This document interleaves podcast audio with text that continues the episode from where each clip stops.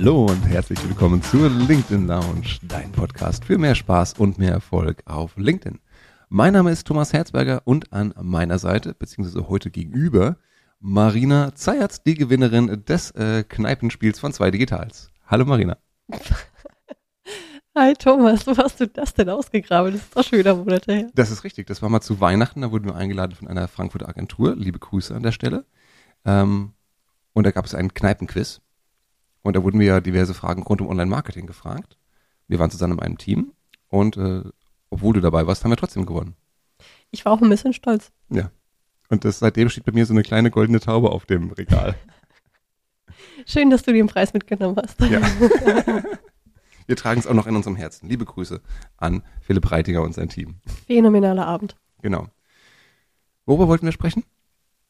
CEO Branding. Das ist richtig. CEO Branding, meine Damen und Herren, vielleicht haben Sie es schon mal gehört, ist ja das Steckenpferd von Marina. Sie ist ja der führende Expertin in dem Bereich. Ich glaube, das kann man äh, ohne zu, äh, zu zucken, kann man das sagen. Du bist ja auch Autorin des Buches Digital Personal Branding, mehr Mut zur Sichtbarkeit. Äh, Autorin des Newsletters CEO Branding Insights und du schreibst ja schon an dem nächsten Buch, hast du sagen lassen. Ja, und dann noch weiter rein in die Nische, nämlich wirklich über das Thema Personal Branding für Vorstände. Ja. Dann ist es ja gut, dass wir jetzt über das Thema CEO Branding sprechen, würde ich sagen. Also, ich, ich fühle mich ein bisschen qualifiziert. Ja, sehr gut. Gott sei Dank, sonst müsste ich so lange suchen. Bevor wir dazu kommen, Marina, was gibt es denn noch Neues in deinem Leben, abgesehen davon, dass du das Buch schreibst, Newsletter und so weiter? Was liegt bei dir gerade auf dem Nachttisch, äh, auf dem mentalen oder auf dem tatsächlichen? Womit beschäftigst du dich gerade? Ein Buch, das ich gerade angefangen habe zu lesen und äh, was mich seit äh, Seite 1 äh, wirklich schon dazu gebracht hat, dass ich schon gefühlt tausend Notizen gemacht habe, ist das Buch Cues. Cues. Von äh, Vanessa Van Edwards. Buchstabier mal Cues. C-U-E-S. Mhm. Cues sind im Grunde so kleine Signale, die wir verbal und vor allem auch nonverbal die ganze Zeit senden und diese Signale entscheiden unter anderem darüber, wie Menschen uns wahrnehmen. Mhm. Ähm, ob sie uns sympathisch finden, ob sie uns für vertrauenswürdig halten, ob sie uns für kompetent halten. Mal abgesehen davon, ob wir überhaupt kompetent sind, ob wir vertrauenswürdig wirklich sind, aber kommt das auch rüber? Ähm, in dem Buch geht es unter anderem auch um das Thema Charisma, es geht mhm. um das Thema Auftreten allgemein, ähm, wie können wir unsere Körpersprache verbessern. Und äh, ich finde das total faszinierend, weil es ist etwas, was jeder von uns beobachten kann, sowohl an uns selbst als auch bei anderen, ähm, auf Networking-Events oder einfach in, ähm, in 1 zu 1 Terminen. Ich finde es super faszinierend. Warum eigentlich? Warum beschäftigst du dich, und wer dir auf LinkedIn folgt, der weiß ja, dass du dich sehr, sehr gerne mit diesen kleinen Indizien, ja, Cues ist eigentlich ein gutes Wort dafür, ähm, beschäftigst, wie wir miteinander interagieren, gerade im beruflichen Kontext. Ich finde das so spannend, weil ich glaube, gerade in Deutschland wird sehr viel Wert gelegt auf das, was man sagt. So, oh ja, und jetzt müssen wir mal aber hier noch äh, ein bisschen unserer Rhetorik fallen oder so. Und beziehungsweise das stimmt nicht. Auch das wird ehrlicherweise in Deutschland sehr oft vernachlässigt. Also dieses, ja, wie wir das dann verpacken, wie wir das sagen, ja, Hauptsache hier die Zahlen stimmen die und die Fakten stimmen und so weiter. Und das ist ja auch alles richtig und gut, wunderbar. Hm, aber wenn wir es dann nicht richtig transportieren können mhm. über das, was wir sagen, über unsere Körpersprache, über unsere Mimik, über unsere Gestik, ähm, dann kann das im schlimmsten Fall dazu führen, dass es entweder überhaupt nicht ankommt, dass es falsch ankommt und dadurch gehen so viele Chancen einfach flöten. Und das finde ich so schade. Und deswegen finde ich es so wichtig, sich in diesem Bereich weiterzubilden, ähm, dadurch sich besser, seinen eigenen Kommunikationsstil besser kennenzulernen und natürlich äh, bei mir nochmal der Hintergrund, ich möchte auch meinen Kunden besser helfen. Mhm. Ähm, weil im CEO-Branding geht es eben nicht nur um den tollen Auftritt auf LinkedIn, ähm, sondern es geht um den Auftritt der gesamten Person. Wenn du auf LinkedIn einen tollen Job machst, aber beispielsweise innerhalb des Unternehmens bei einer Town Hall äh, ja überhaupt nicht, nicht gute Metaphern wählst oder ähm, einfach die falschen Worte wählst, ähm, sofort von der Bühne abrauscht und alle Mitarbeiter stehen lässt. Das sind einfach viele, viele Sachen, die ähm, auch schiefgehen können und wo einfach sehr viele Chancen vertan werden. Und deswegen finde ich es so wichtig, sich damit zu beschäftigen. Das heißt, der Begriff CEO Branding geht für dich auch über LinkedIn hinaus und impliziert eben auch das, den persönlichen Auftritt im, im richtigen Leben. Ja, absolut. LinkedIn ist gerade mal ein kleiner Baustein von vielen, wenn es um die Außenwirkung einer Person geht. Mhm. Was hat denn der, der CEO? Und also wir sagen jetzt mal CEO, meinen damit das CXO und damit meinen wir eigentlich jede Form von Führungskraft, oder? Ja, also man kann es auch ein bisschen ausweiten. Natürlich ist der CEO immer die Person, die das Gesicht des Unternehmens ist, typischerweise nach außen. Ähm, aber daneben gibt es natürlich noch andere Vorstände und es gibt auch weitere Top-Manager im Unternehmen, die vielleicht ein oder zwei äh, Level unter Vorstand sind, ähm, die auch sehr, sehr wichtig in der Außenwahrnehmung für das Unternehmen sind. Ja. Das heißt, wenn wir jetzt uns im Folgenden unterhalten, dann sagen wir CEO oder CXO, meinen damit aber alle. Meinen eigentlich Top-Manager. Genau. Was ist denn mit Solopreneuren? Die sind ja ihr eigener CXO. Richtig. Zählen auch dazu? Zählen auch dazu. Ähm, es hat natürlich nochmal eine andere Komponente, weil in dem Moment, wo du äh, dein eigenes Unternehmen vertrittst, ähm, hast du andere Freiheiten, mhm. auch gewissermaßen. Du, du äh, bist nicht gebunden an einen Aufsichtsrat, du bist äh, im Endeffekt ja auch ähm, nicht angestellt. Vorstände sind ja in der Regel angestellt. So. Und äh, haben dann vielleicht in fünf Jahren ein anderes äh, ein anderes Unternehmen, das sie betreuen. Das heißt, diese Langlebigkeit muss da auch nochmal ganz anders mit äh, bedacht werden. Es macht also schon deutlich einen Unterschied, ob ähm, es dein Unternehmen ist, für das du stehst, oder ob du eben ein Vorstand bist von einem etablierten Player mhm. und du bist in Anführungszeichen nur angestellt. Mhm. Ist denn, was du gerade gesagt hast, die Aussicht auf den nächsten, übernächsten Job, die eigene Karriereplanung, sei es jetzt mal im eigenen Unternehmen oder in einem neuen Unternehmen, ist das oftmals ein Grund für Menschen, die auf dich zukommen und sagen, ich muss in meine Personal Brand investieren? Es gibt verschiedene Aspekte, warum Menschen auf mich zukommen. Ähm, der häufigste Aspekt ist, ähm, dass es vom Unternehmen aus ähm, kommt. Mhm. Also äh, die Kommunikationsabteilung kommt manchmal auf mich zu und sagt, oh, wir wollen unbedingt äh, unseren Vorstand äh, positionieren. Der Vorstand will das idealerweise auch. und äh, wollen damit bestimmte Unternehmensziele erreichen. Also beispielsweise, wir sind äh, ein Hidden Champion im Allgäu und wollen überhaupt erstmal bekannt werden, mhm. um Talente anzuziehen. Mhm. Oder wir sind ein Unternehmen, das wenig bekannt ist. Äh, wir wollen an unserer Sichtbarkeit und unserer Reputation arbeiten. Mhm. Ähm, oder wir finden ganz, ganz schwer IT-Fachkräfte. Mhm. So, das heißt, wir wollen ähm, durch unseren CEO unter anderem ähm, uns als gutes Unternehmen, als gute Employer-Brand positionieren. Mhm. Ähm, da gibt es viele verschiedene Ziele. Also ganz oft sind es Unternehmensziele, aber ja, es sind teilweise auch persönliche Ziele. Also es gibt auch äh, zig Vorstände, die äh, mit denen wir zusammenarbeiten, die jetzt gerade im Garden Leaf sind. Und, Im, ähm, Garden Leaf? Was Im Garden denn, Leaf. Was ist denn das, der Garden Leaf? Der Garden Leaf ist ähm, normalerweise etwas, was ähm, Vorstände nutzen oder es wird diese Pause bezeichnet zwischen zwei wichtigen wenn Mandaten. Man, wenn man noch nicht anders arbeiten darf wieder. Genau, richtig. Wenn man noch diese Sperre hat, dann hat man einen Garden Leaf, weil man sich in der Zeit um den Garten kümmern kann. Es gab diese wunderbare Szene in dem äh, Steve Jobs Film äh, mit Ashton Kutcher, wo er dann auch vor seiner Rückkehr zu Apple steht und tatsächlich auch im Garten arbeitet und da umgräbt, also bevor er wieder rekrutiert wird, als Interim-CEO anzutreten. Ah. Kommt das vielleicht daher? Weiß man nicht. Maybe. Garden Leaf. Und schon wieder was gelernt. Ja, und äh, im Garden Leaf äh, beschäftigen sich dann die Vorstände auch gerne damit und sagen so, ich weiß schon, wo es als nächstes hingeht oder ich weiß es noch nicht. Wenn ich es weiß, dann möchte ich natürlich auch im neuen Unternehmen gut ankommen mhm. und ich möchte, und das Problem ist manchmal, ich habe vielleicht äh, dann die Verantwortung für 10.000 Mitarbeiter. Mhm. Ja, ich werde die jetzt nicht alle persönlich kennenlernen wahrscheinlich, aber ich möchte, dass die sich auch anhand schon meines LinkedIn-Profils beispielsweise oder weiteren digitalen Touchpoints ein Bild von mir machen können und dass mhm. dieses Bild möglichst nah dran ist, auch äh, so wie ich normalerweise analog mit den Menschen sprechen würde. Das heißt, es ermöglicht ihnen ganz anders in so ein Unternehmen einzutreten. Ähm, oder sie wissen vielleicht noch nicht, äh, wo es als nächstes hingeht. Ähm, und auch dann ist es von großem Interesse zu sagen, ich, ich möchte hier einfach mal meinen ja, digitalen CV, sozusagen mein digitales Profil mal ähm, up-to-date bringen. Mhm. Jetzt ist doch die perfekte Zeit dafür. Ich, ich habe Zeit dafür und ähm, es ist vielleicht etwas, was äh, bei der, ja, einfach dabei hilft, noch weitere passende Chancen mhm. ähm, zu kriegen. Du sagst gerade äh, digitaler CV. Ist es denn mit dem guten LinkedIn-Profil getan oder muss ich noch mehr machen? Kommt immer darauf an, welche Ziele du hast. Also wenn du sagst, ich möchte als nächstes auch wieder in einem Unternehmen, in einem Konzernumfeld arbeiten, dann brauchst du wahrscheinlich nicht mal ein LinkedIn-CV, also LinkedIn-Profil, weil also auf dem Level läuft das alles über Top Executive äh, Headhunter ähm, und über Empfehlungen. Über persönliches Netzwerk vermutlich. Richtig. Ja.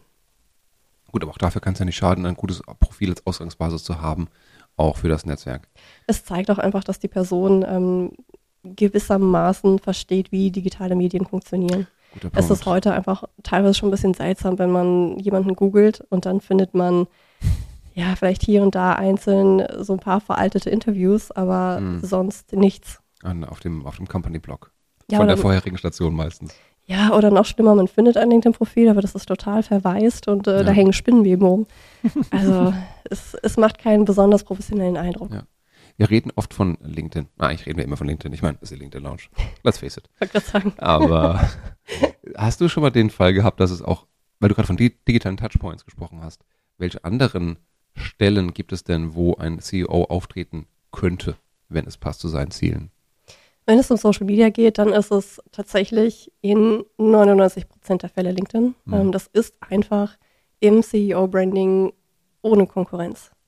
Klar, natürlich, äh, je nachdem, in welcher Branche man unterwegs ist, kann es sein, dass dann eventuell noch Instagram interessant ist, dass vielleicht sogar TikTok interessant ist, mhm. aber let's face it, äh, auf LinkedIn findet die größte Party statt, weil dort erreichen die in der Regel halt die Menschen, die sie erreichen wollen. Mhm. Seien es Mitarbeiter, seien es Businesspartner. Ähm, das, that's where it happens im digitalen Raum. Und mhm. ähm, im digitalen Raum unterscheidet man in der Regel ja zwischen zwei, mh, grob zwischen zwei Kategorien. Einmal ähm, das, was du selber steuern kannst, wie zum Beispiel dein eigenes, äh, deinen eigenen LinkedIn-Account und das, was du nicht steuern kannst. Also das, was zum Beispiel in den Medien über dich steht, was, was im Handelsblatt über dich steht. Nur beeinflussen kann, nicht kontrollieren kann. Richtig. Mhm. Wenn du sagst, oftmals wird das ja aus von Corporate Communication angestoßen. Oftmals hat das Unternehmen also auch äh, die, das Motiv und die Absicht, mehr in die Sichtbarkeit zu kommen und nutzt quasi den CEO auch als Vehikel. Ich meine, ist er ja am Ende des Tages auch, aber eben auch auf digitalen Kanälen. Das heißt das in der Praxis, dass dann auch die ähm, Corporate Communications die Themen vorgibt, über die der CEO dann schreibt und veröffentlicht? Oder wie läuft das in der Praxis ab? Nee. Mm, in der Praxis läuft es so ab, dass ich mich zunächst mit dem Vorstand und äh, teilweise auch mit äh, der Kommunikationsabteilung hinsetze und äh, wir erstmal eine Positionierung erstellen. Mhm ähm, wofür möchte die Person stehen, was sind die Ziele, was sind die Zielgruppen, die wir erreichen möchten und äh, was macht die Person aus, äh, wo kommt die Person her. Und all diese Aspekte ähm, bestimmen dann im nächsten Schritt, welche Themen und Botschaften wir senden wollen. Es muss ein Fit da sein zum Corporate. Mhm. Ähm, weil das, also sonst ist es absurd. Warum, warum arbeitet die Person dann da? Also es muss ein Fit da sein. Ähm, aber es müssen auch Themen drin sein, die langlebig sind. Das heißt, wenn beispielsweise eine Tina Müller jetzt äh, bei Douglas äh, ja, nicht mehr CEO ist, sie schreibt ja nach wie vor über zum Beispiel Thema Female Leadership. Ja, mhm. das ist offensichtlich ein Thema, was sich bei ihr durchzieht, ähm, unabhängig davon, ob sie jetzt CEO bei Douglas oder woanders ist. Mhm. Es ist wichtig, beides zu haben. Mhm. Fällt es dann deinen Kunden leichter, auch eben diese persönlichen Themen hier und damit einzuflechten oder die eigenen Themen. Ähm, sprich, äh, gib uns mal so einen kleinen Einblick hinter die Kulissen. Wie, wie sage ich das denn am besten? Wie, wie aufgeklärt, wie aufgeräumt sind denn dann die, die Geister deiner Kunden und Kundinnen? Und wie selbstsicher sind sie auch? Gerade wenn es jetzt um einen, es geht ja um einen Kanal, das für viele noch Neuland ist. Der für viele Neuland ist. Ja. Das Schöne ist, dass äh, sehr viele Vorstände mittlerweile ähm, LinkedIn zumindest mal als passive Nutzer kennen. Das heißt, die schauen durchaus, was machen denn meine Peers im Unternehmen, was machen denn ähm, auch äh, ja, meine Peers außerhalb des Unternehmens, innerhalb der Branche und darüber hinaus. Das heißt, viele kommen schon und sagen, oh, das finde ich toll, wie sie das macht, wie er das macht, oh nee, bitte mhm. nicht. Also die haben da schon sich so ein gewisses Bild einfach ähm, erarbeitet, was sie möchten und was nicht, was mhm. sehr, sehr hilfreich ist. Ähm, und gleichzeitig sind die meisten sehr aufgeräumt. Und das hängt damit zusammen, weil sie ähm, schon zigfach Coachings gemacht haben. Also Persönlichkeitscoaching, Persönlichkeitstests, äh, sehr viele Feedback-Gespräche hatten auf dem Weg in den Vorstand. Ähm, das heißt, die kennen sich in der Regel sehr, sehr gut und äh, wissen auch, ähm, wer sie sind. Also manchmal kriege ich dann vorher als Briefing äh, auch einfach ja bestimmte Analysen ne, zugeschickt, wo dann drin steht, das bin ich, das bin ich, das kam raus und das Hier und haben sie so weiter. schriftlich. Ach wow. Richtig. Und äh, das ist natürlich super hilfreich. Ich, ich Mhm. finde das klasse. Äh, natürlich hinterfrage ich hier und da nochmal Sachen, aber grundsätzlich äh, sind sie sehr reflektiert Mhm. und wissen sehr gut darüber Bescheid, wer sie sind, wissen sehr gut darüber Bescheid, was sie möchten. Und wenn es um das Thema Persönlichkeit zeigen auf LinkedIn geht, das ist tatsächlich komplett Typsache. Also es gibt Menschen, die sagen, ich bin äh, Vater von Zwillingen und äh, ich engagiere mich hier und hier und ich möchte das alles auch tatsächlich gerne auf LinkedIn teilen. Und dann Mhm. gibt es wiederum andere, die sagen, nee, also ich, ich möchte tatsächlich nur über das Business sprechen und das ganze Persönliche. Ja, ich bin irgendwie Mutter von vier Kindern und so, aber ja, Spielt ja keine Rolle. spielt hier keine Rolle. Ja. Und also das ist im Endeffekt einfach nur Typsache. Ich glaube, da waren ganz viele Tipps auch dabei, äh, auch gerade für diejenigen, die vielleicht jetzt keine CEOs sind, keine Kooperationsabteilung haben, keine eigene oder dich nicht haben. Ähm, nämlich zum einen, wenn du auf eine Social Media Plattform gehen möchtest, präsent sein möchtest, dann sei erstmal da und schau dich mal um.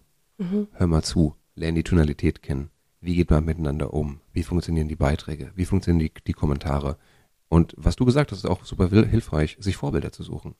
Oder auch nicht Vorbilder, Anti- Anti-Role Models, so will ich auf keinen Fall auftreten. Ich glaube, das ist auch äh, sehr, sehr hilfreich an der Stelle.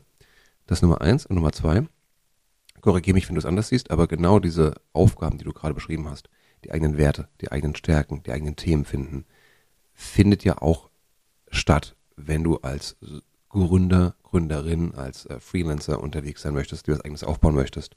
Denn dann ist deine Personal Brand, dein Ruf, dein Image, dein das A und O für deinen Erfolg auch. Sprich, auch diese Schritte sollte man dann gehen, richtig? Definitiv. Sehr gut. Du hast vorhin noch von weiteren digitalen äh, Touchpoints gesprochen. Was erlebst du denn für, für interne Touchpoints? Kann ich das, was ich mit äh, mache für LinkedIn, kann ich das noch anders auch benutzen als CEO? Ja, also gerade bei der Positionierung schaffen wir Grundlagen, die für alle Kanäle wichtig sind. Ähm, beispielsweise einen sogenannten Personal Branding Pitch. Das ist dann das, was in die Infobox kommt. Das ist eine Art Selbstpräsentation. Das kannst du aber auch wunderbar auch nutzen. Ähm, beispielsweise, wenn du als Speaker irgendwo angekündigt wirst. Also als Speaker Bio. Oder du kannst es nutzen äh, auch für einen internen Text, äh, der dann auf die äh, auf die Webseite geht. Das ist halt wieder extern, aber als Unternehmen. Aber ist ein interner Kanal. Das, aber das interner. Kanal. Ähm, also das hilft auf jeden Fall. Ganz, ganz kurz, für alle, die die Folge von früher nicht gehört haben, was ist denn ein Personal Branding Pitch? Ein Personal Branding Pitch ist ein Elevator Pitch, aber Was ist ein für- Elevator Pitch? das ist so schön, wenn man so mit Englisch versucht, weitere englische Begriffe zu erklären. ähm, ein Elevator Pitch ist das, was ähm, Startups haben, um kurz und knapp, idealerweise innerhalb einer kurzen Fahrstuhlfahrt, zu erklären, ähm, was der Mehrwert ist von ihrem Startup, was die da eigentlich machen, wer was davon hat. Und genau sowas erstellen wir auch immer in der Personal Branding Arbeit für eine Person. Mhm. Es ist eine Art Selbstpräsentation. Also so wie man zum Beispiel auch abends an der Bar steht und gefragt wird, ja, und was machst du so? Das, was man da als Bier Antwort gibt,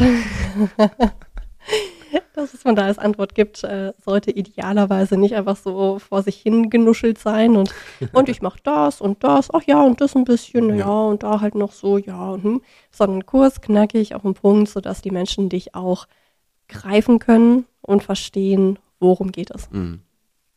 Dafür hast du ja, um dir die Arbeit leichter zu machen, äh, andersrum, um den Kunden die Arbeit leichter zu machen, Und mir auch. ja, let's face it, und dir auch, ähm, hast du ja auch ein Tool entwickelt, äh, mein-pitch.de, Pitch mit P.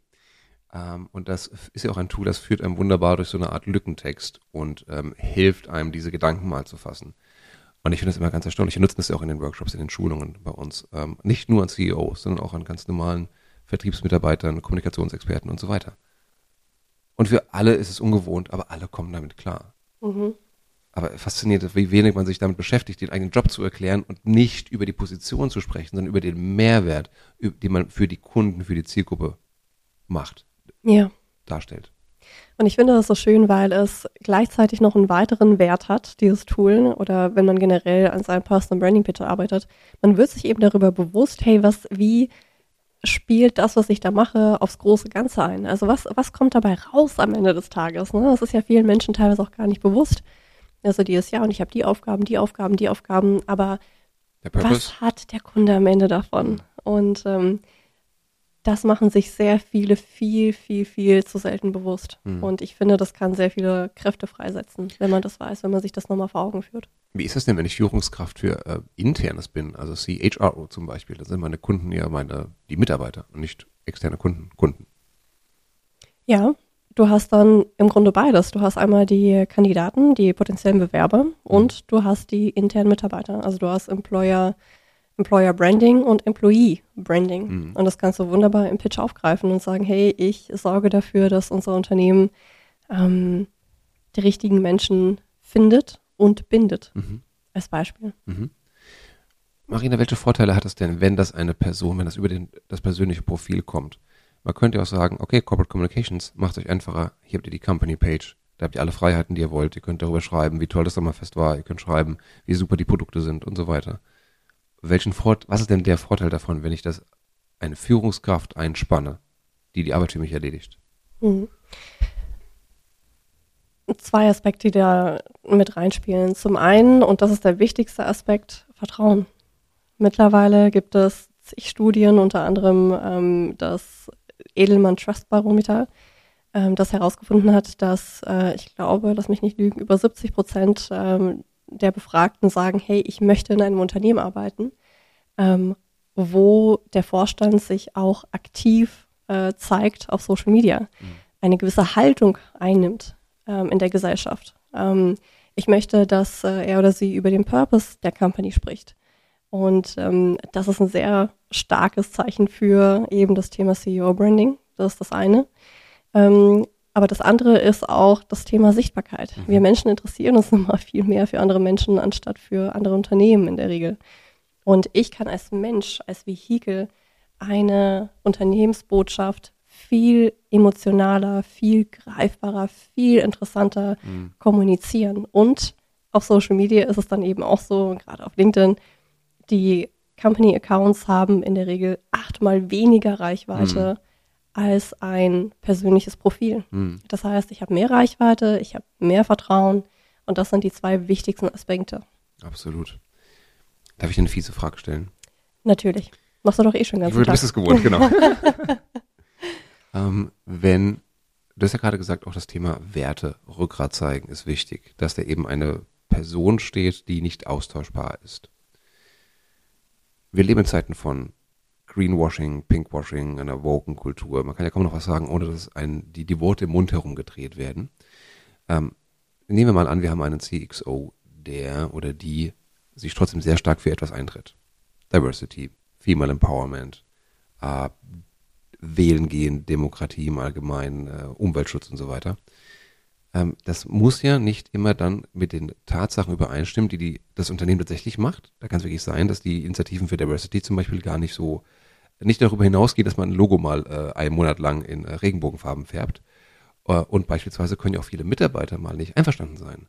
Wenn man also aufruft zu sagen, hey, jetzt ist wieder äh, Wahl, wähl doch bitte die Demokratische Partei, dann weiß jeder schon, okay, AfD ist ja nicht so willkommen. Aber bei den Mitarbeitern sind vielleicht AfD wieder dabei.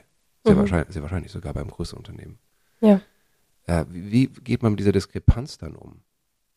Ja.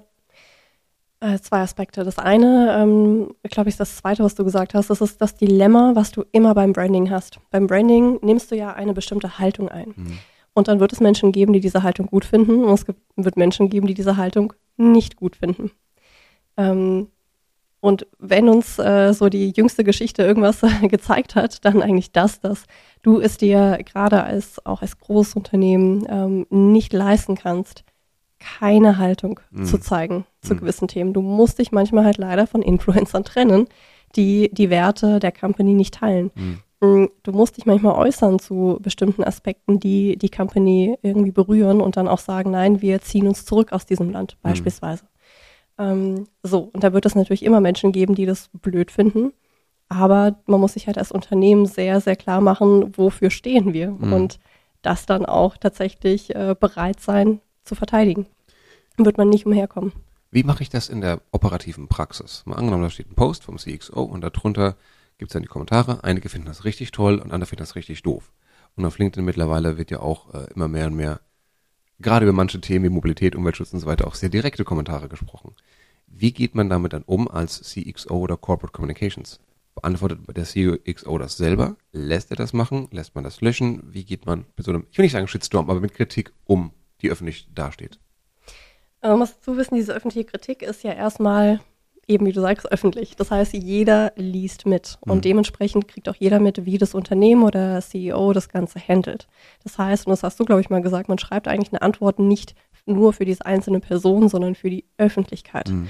Und äh, da ist aber zu unterscheiden, ist das ein inhaltlich kritischer Kommentar, und dazu kommen wir gleich noch, ne, Richtung Pinkwashing mhm. äh, und so weiter, ist da was dran? Mhm. Äh, wenn ja, dann äh, sollte ich da kommentieren und Stellung beziehen und ähm, da idealerweise auch die Profis ranlassen. Also Unternehmenskommunikation oder Beratungen, die das auch zum, ja, zum anderen mit mir gemeinsam machen, mhm. mit mir als Vorstand. Und ähm, wenn das aber einfach nur reines Bashing ist, wo inhaltlich nichts drin ist, dann würde ich das auch einfach stehen lassen. Also alles, was unter die Gürtellinie geht, würde ich gar nicht anfassen.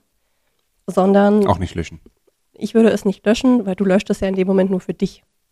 Du löscht es ja nicht gesamt. Das ist leider etwas, was, was viele Leute nicht wissen, sondern ich würde es erstmal melden an mhm. LinkedIn und sagen, hey, ich glaube, das verstößt gerade hier gegen eure Plattformrichtlinien und schaut da doch gerne mal rein, dann mhm. kümmert sich eine Person drum, guckt, ob das passt oder nicht und dann kann die Person verwarnt werden oder sogar im schlimmsten Fall von der Plattform fliegen. Mhm. Das sind die zwei Aspekte. Und mhm.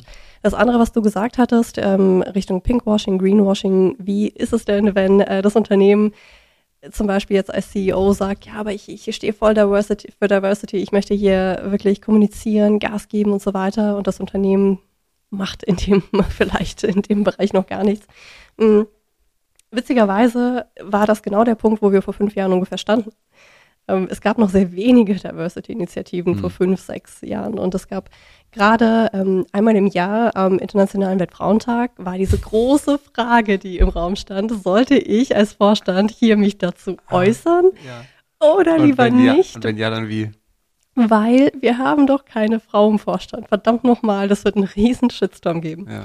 So, und ähm, was da drin steckt, ist eigentlich, dass man sagt, hey, bitte verschöne nichts. Ja, also bitte geh nicht hin und sag, oh, das Diversity ist uns so wichtig und lalala und dann steckt da nichts dahinter. Ja, ja sondern geh da ganz offen hin und sag, hey, ähm, wir müssen unsere Hausaufgaben im Bereich Diversity machen. Deswegen haben wir jetzt angefangen mit dieser Strategie. Übrigens, das ist unsere Diversity-Beauftragte ähm, oder die Person, die sich drum kümmert und so weiter und so fort. Das ist ja völlig in Ordnung, ja. ne? zu sagen, hey, das sind unsere Absichten. Ja. Da ist noch nicht viel da, aber das ist unsere Absicht, das ist unser Plan und wir meinen es ernst.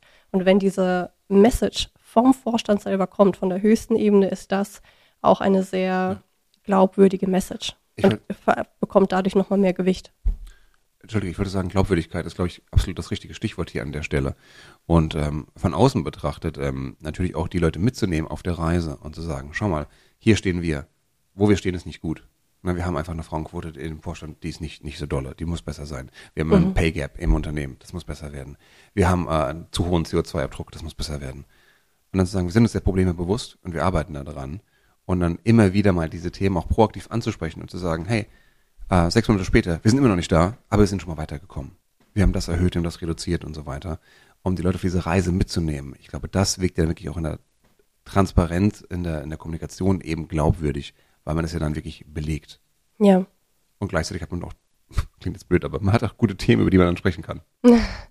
Ja, und gleichzeitig, man muss natürlich auch ein bisschen aufpassen. Also es gibt mittlerweile auch Themen, über die kann ein Unternehmen gar nicht mehr nicht kommunizieren. Ja, vor fünf oder sechs Jahren konntest du es dir als Unternehmen noch leisten, am Internationalen Weltfrauentag nichts zu kommunizieren. Mittlerweile kannst du es dir nicht leisten. Punkt. Ähm, weil da es natürlich dann von 40 DAX-Unternehmen auffällt, wenn du als einziges halt einfach vielleicht nichts machst. Äh, genauso das Thema Nachhaltigkeit. Kannst du es dir heute noch leisten, als Unternehmen dazu dich gar nicht zu äußern? Hm. Eigentlich nicht so. Okay, das sind, ich sag mal, die vergleichsweise einfachen Themen. Was ist denn mit Themen wie Ausbau des Geschäfts mit China, ja oder nein? Ziehen wir uns aus Russland komplett zurück, ja oder nein? Wie stehen wir überhaupt mit ähm, Supply Chain? Wir machen irgendwelche Teile oder irgendwelche Wertstoffe in asiatischen Ländern, wo wir nicht genau wissen, ob nicht der Dienstleister unseres Dienstleisters äh, der alle Arbeitsrechte schützt. Schwierige Themen. Mhm. Wo es kein, wo es, glaube ich, kein, oftmals kein klares Ja, Nein gibt, oder sich viele Unternehmen trauen, überhaupt ihr, ihr Businessmodell entsprechend auszurichten. Und das ist nämlich die Grundlage davon. Glaube ich so stark an diese Werte, dass ich mein Businessmodell entsprechend ausrichte und damit auch mal wirklich Dinge kappe, die nicht in, zu meinem Wertegerüst passen. Ja. Ja, und gleichzeitig muss man natürlich auch äh, sich immer überlegen in der CEO-Kommunikation, muss ich denn wirklich zu allem Stellung beziehen? Hast du gerade gesagt. Zu bestimmten Themen, ja. Zu gewissen Themen wie Diversity oder Nachhaltigkeit Mhm. einfach schlicht deswegen, weil es auffällt, wenn du es nicht tust. Mhm. Aber darüber hinaus gibt es viele andere Themen, die, über die muss ich nicht unbedingt Stellung beziehen oder nicht sofort, sondern habe da ein bisschen mehr Zeit zu reagieren. Mhm. Ja, wenn äh, jetzt der Ukraine-Krieg losgeht, ähm, dann habe ich nicht so viel Zeit. Dann muss ich mir schon sehr genau überlegen mit meinem Kommunikationsteam, okay, was machen wir jetzt? Ähm, vor allem auch äh, Kommunikation Richtung Mitarbeiter, Ja. wo so viel Verunsicherung herrscht. Guter Punkt. Aber bei vielen anderen Themen, wie zum Beispiel Thema Lieferkette, wenn es da jetzt nicht irgendwie einen dramatischen großen Vorfall gibt, habe ich länger Zeit zu überlegen und länger Zeit, ähm, auch die Kommunikation vorzubereiten. Und da muss man sehr viele Sachen abwägen und vor allem abwägen, muss ich mich wirklich dazu äußerlich, äh, ähm, nach außen, extern, ähm, muss ich dazu Stellung beziehen oder muss ich eventuell nur intern Mhm. Stellung beziehen? Ja, also es ist immer die Frage, ja, nein, welcher Kanal, welche Tonalität, also es sind viele Aspekte, die da Ja. mit rein gehören. Ja, also ich glaube, sehr schön, sehr schön aufgeklärt, tatsächlich zu sagen, welche Themen kann ich strategisch bearbeiten im Geschäftsfeld und in der Kommunikation oder welche muss ich auf jeden Fall eine Antwort parat haben, weil sie re gesellschaftlich relevant sind. Ich glaube, das kann man, wie du es gesagt hast, äh, kann man gut drin. Marina, du bist ja auch ähm, die Autorin von äh, dem Newsletter CEO Branding Insights und da untersuchst du auch regelmäßig auch äh, CFOs, CXOs, C, CDOs, also alles, alles mögliche an Vorständen und, und C-Level, die man da haben kann. Ähm, weißt du noch, was war so das größte, überraschendste Element, wo du gedacht hast, wow, das ist wirklich so, das ist erstaunlich. Hast du irgendwo Unterschiede festgestellt in Branchen, in, äh, in Positionen oder ähnliches, wo man gesagt hat, ah, guck mal, diese Gruppe macht viel, viel mehr oder die andere macht viel, viel weniger im Bereich Person Branding, als du es gedacht hattest? Oh, da gab es so viele Sachen. Ähm, es gab zum Beispiel bestimmte ähm, C-Level-Rollen, wo ich dachte, oh, die sind prädestiniert dafür, wirklich aktiv zu sein auf LinkedIn und dann waren sie es nicht. Unter anderem die CMOs. Die, Marketing. Marketer Wow. sind mit am zurückhaltendsten, was Kommunikation auf LinkedIn angeht. Liebe Marketer, was ist da los? Wir, wir können das doch, die Leute gucken auf uns. Ja, ich habe das Gefühl, bei vielen Marketern ist da so eine gewisse Müdigkeit drin. Ja, ich mache Kommunikation schon die ganze Ah. Zeit fürs Unternehmen. Ich habe jetzt keinen Bock, da selber noch äh, was zu machen. Mhm. Also das könnte ein Aspekt sein. Mm, Was mich auch überrascht hat, ist, wie wenige äh, CDOs oder CIOs ähm, wirklich aktiv sind auf LinkedIn. Gerade Chief die, Digital Officer, Chief Innovation Genau. Officer. die eigentlich so viele coole Projekte Ja. äh, haben, über die sie berichten könnten. Das wird sehr wenig gemacht. Mm, Das hat mich überrascht.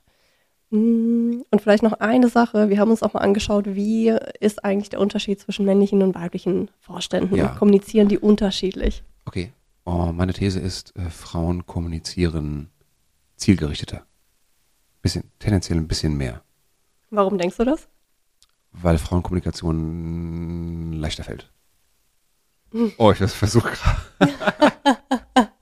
Ja, das ist doch gut. Das ist aber eine ehrliche, eine ehrliche Annahme. Ja, hättest gerne lieber eine ehrliche Antwort oder eine politisch korrekte Antwort? Immer die ehrliche, bitte. Gut. Ja, dann würde ich sagen, weil Frauen besser in Kommunikation sind. Mm, Also ehrlicherweise sind die Unterschiede gar nicht so groß. Wirklich nicht groß. Mm. Was wir festgestellt haben, ist, dass die weiblichen C-Levels besser oder aktiver sind im Bereich Community Management. Das heißt, die posten nicht einfach nur und das war's dann, sondern die gehen auch wirklich ins Community Management im Sinne von, ähm, sie kommentieren auch unter ihre eigenen Beiträge, sie kommentieren unter die Beiträge von ihren Peers, von anderen relevanten Leuten. Ähm, sie sind auch öfter auf Bildern äh, zu sehen mit anderen Ah, Vorständen, Influencern und so weiter. also hat Also sich getroffen, Gruppe, Foto gemacht und so weiter. Man trägt Richtig. das auch nach außen. genau das. Thema Netzwerken. Mhm.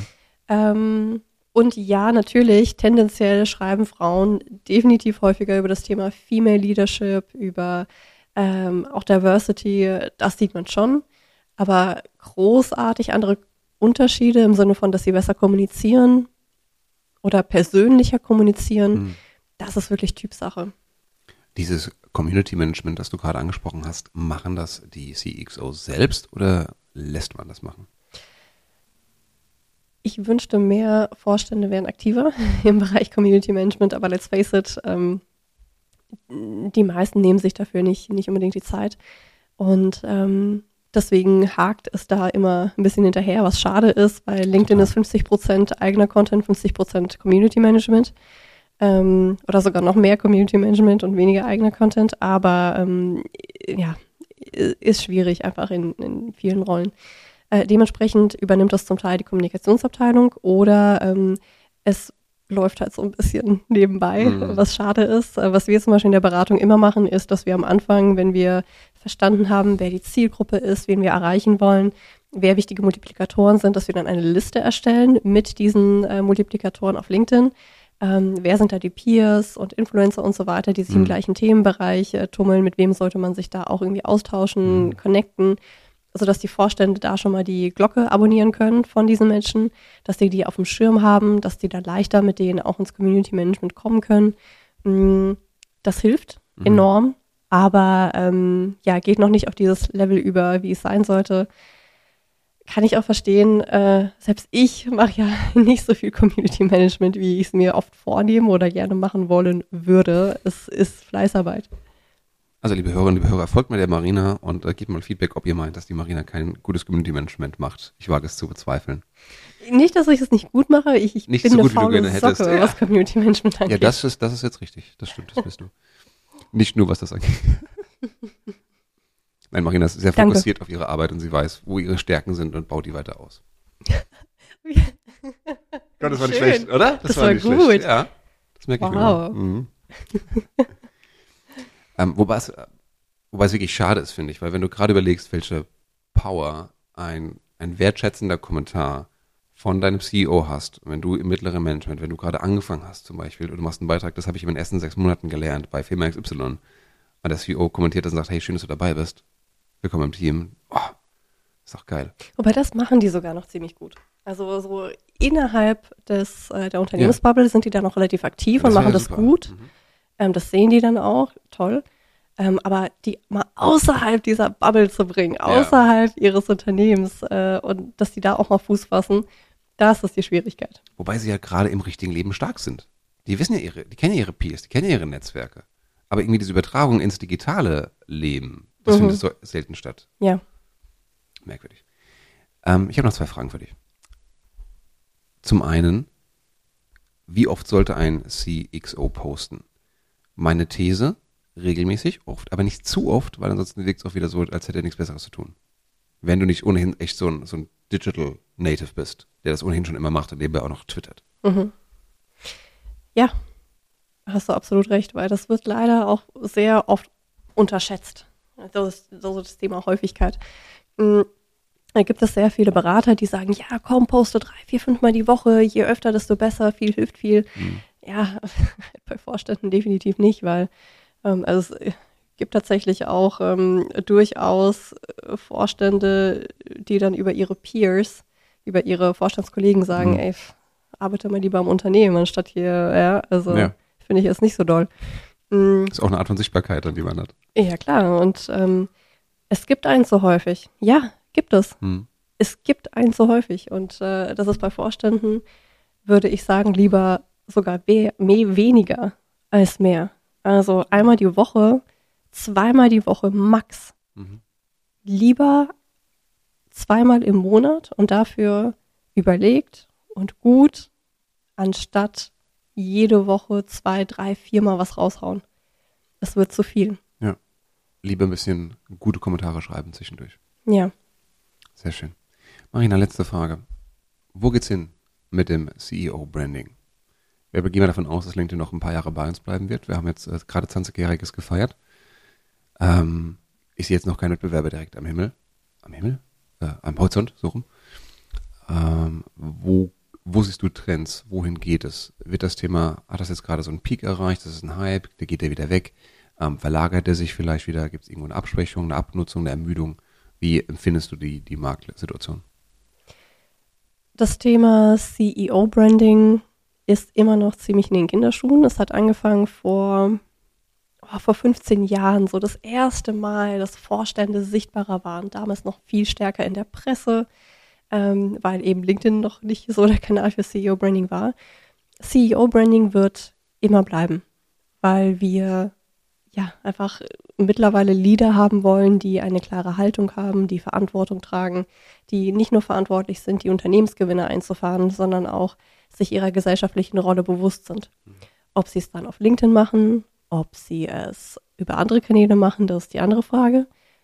Aber das Thema an sich steckt in Deutschland gerade mal am Anfang, gerade mal in den Kinderschuhen und viele, viele, viele, viele, viele, viele Vorstände ziehen da gerade nach.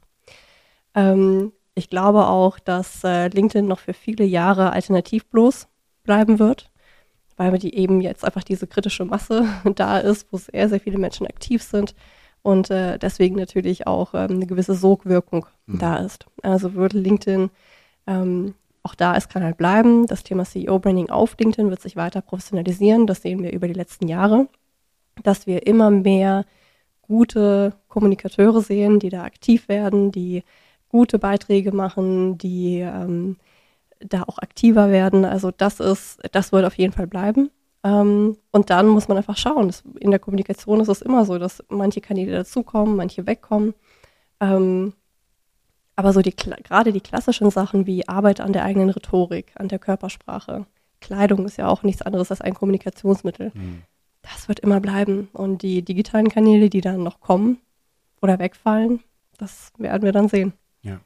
Also, liebe CEOs und solche, die es noch werden wollen, achtet auf euch, ähm, pflegt euer Image, überlegt euch, was sind eure Stärken, eure Werte, eure Ziele und äh, baut eure Personal Brand auf. Äh, jeder Tag, den ihr es nicht macht, ist ein verlorener Tag.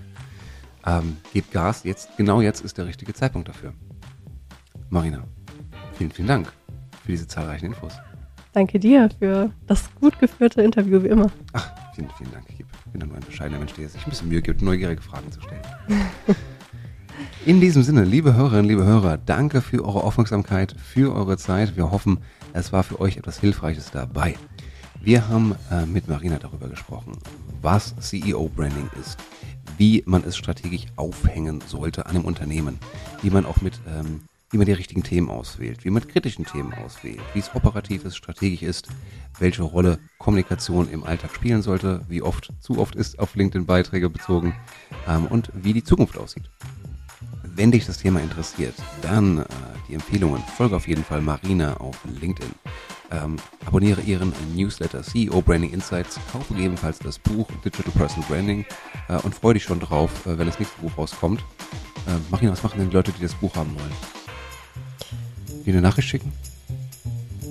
Ich würde jetzt einfach sagen, äh, sich mit mir auf LinkedIn vernetzen. Ich äh, werde definitiv äh, Bescheid geben, wenn das Buch da ist. Genau, also auf LinkedIn vernetzen, äh, die Glocke drücken auf dem Profil und dann kriegst du auf jeden Fall Bescheid. Ansonsten, ja, vielen Dank für deine Aufmerksamkeit und wir freuen uns auf das nächste Mal. Bis dahin, alles Gute. Ciao, ciao. Adieu.